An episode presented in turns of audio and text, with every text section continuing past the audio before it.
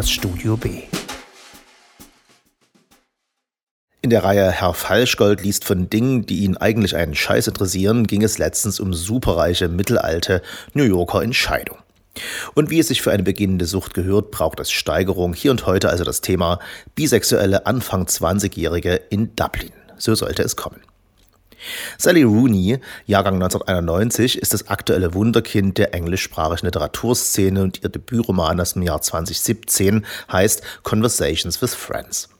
Schon dieser aschgraue Titel sagt uns selbstbewusst, dass man es nicht auf einen Platz in den Bestsellerlisten anlegt, aber wenn es dann so kommen sollte, ist er durch den Inhalt gerechtfertigt und nicht durch irgendwelche Marketingtricksereien.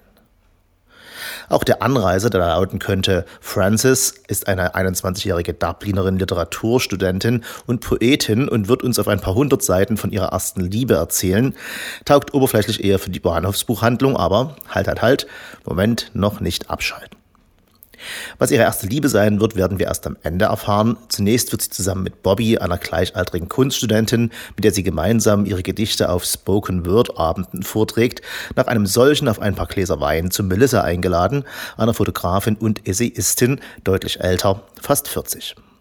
Diese möchte einen Artikel schreiben über die beiden. Ihr Mann, ein ganz unglaublich gut aussehender, mittelmäßig erfolgreicher TV-Schauspieler, kommt kurz in die Küche, in der die drei sitzen, füttert den cleveren Cocker Spaniel, nimmt sich eine Flasche Bier aus dem Kühlschrank, wechselt ein paar Worte und geht wieder ab. Frances, Hauptheldin und Ich-Erzählerin, gehen an diesem Abend, wie an jedem, ja wie in jedem Augenblick ihres jungen Lebens, so ein paar Sachen durch den Kopf. Da ist natürlich Nick, der hundfütternde Ehemann von Melissa, so unglaublich gut aussehend. Dann ist da Bobby, ihre Poetry Slam Partnerin, mit der sie mal was hatte mit 17, damals in der katholischen Schule, die sie gemeinsam besucht haben und von der Melissa, die erfolgreiche Fotografin, ganz verzückt scheint. Dazu die Wohnung, ziemlich posch, mit Wintergarten, perfekter Küche mit Mittelinsel und mehreren Sorten Wein im Kühlschrank.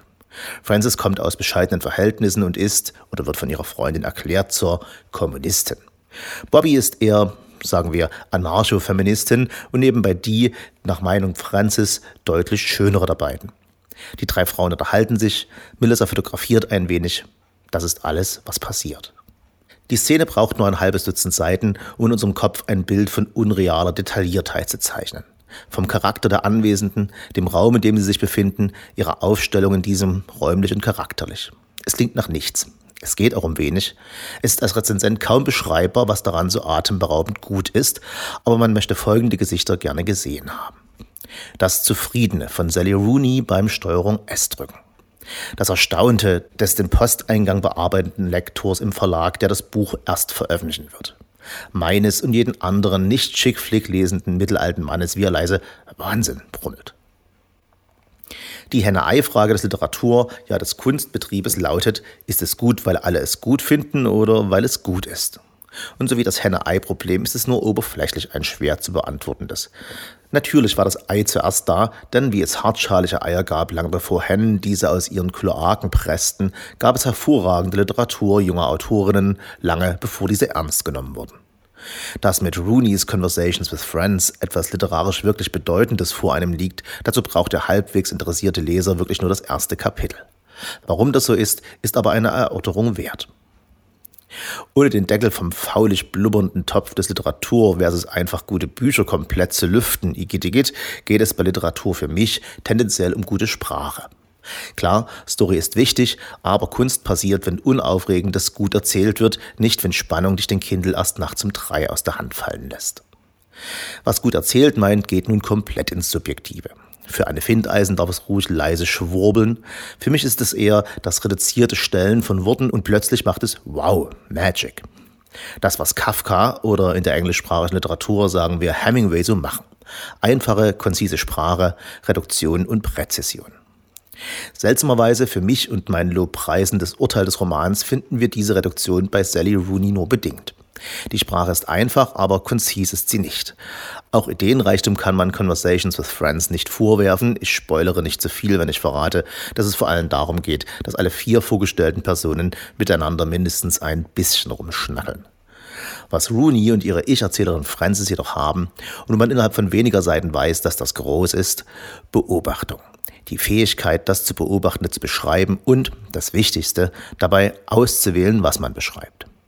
Ob es Objekte, Begegnungen oder Gefühle sind, Frances als Erzählerin und damit Sally Rooney als Autorin beobachtet und reflektiert, als wenn es keinen Morgen gäbe. Sie kennt kein Detail, welches es nicht zu berichten gäbe, um einen Raum, eine Handlung oder ein Gefühl zu beschreiben. Und da es natürlich viel zu viele Details sind, die es während einer Stunde Gespräch zwischen vier potenziellen Liebhabern in der ersten Szene eines Buches zu berichten gibt, ist es am Ende doch die Kunst der Reduktion. Die Auswahl der Minusklen, Gesten, Schattenwürfe oder Hintergedanken, die dem Leser zu berichten sind, sind, um ihm ein Bild zu geben. Und hier ist Sally Rooney einfach unglaublich in ihrer Treffsicherheit, zumal für eine 25-Jährige. So denkt man, und wenn man fertig ist mit Conversations with Friends, hinterfragt man genau diesen Satz für eine 25-Jährige. Was soll das?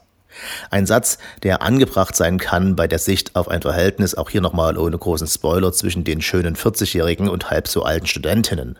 Aber muss eine Anfang 20-jährige Autorin ungeschliffen und blind sein? Oder vergessen wir nur zu schnell, wie viel wir alle im Kopf hatten zu einer Zeit, in der wir drei Biere brauchten, um durch den Abend zu kommen. Das Leben einer 20-jährigen Studentin ist im Allgemeinen aufregender als das eines doppelt so alten Schauspielers. Da kann er noch so den Sommer in einem Haus in Frankreich verbringen.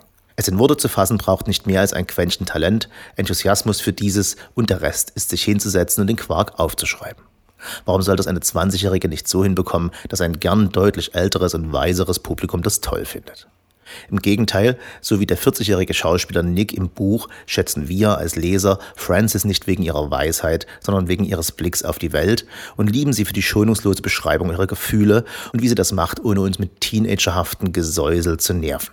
Aber auch ohne die selbstmitleidige Rückschau einer gestandenen Schriftstellerin auf ihre Jugendsünden.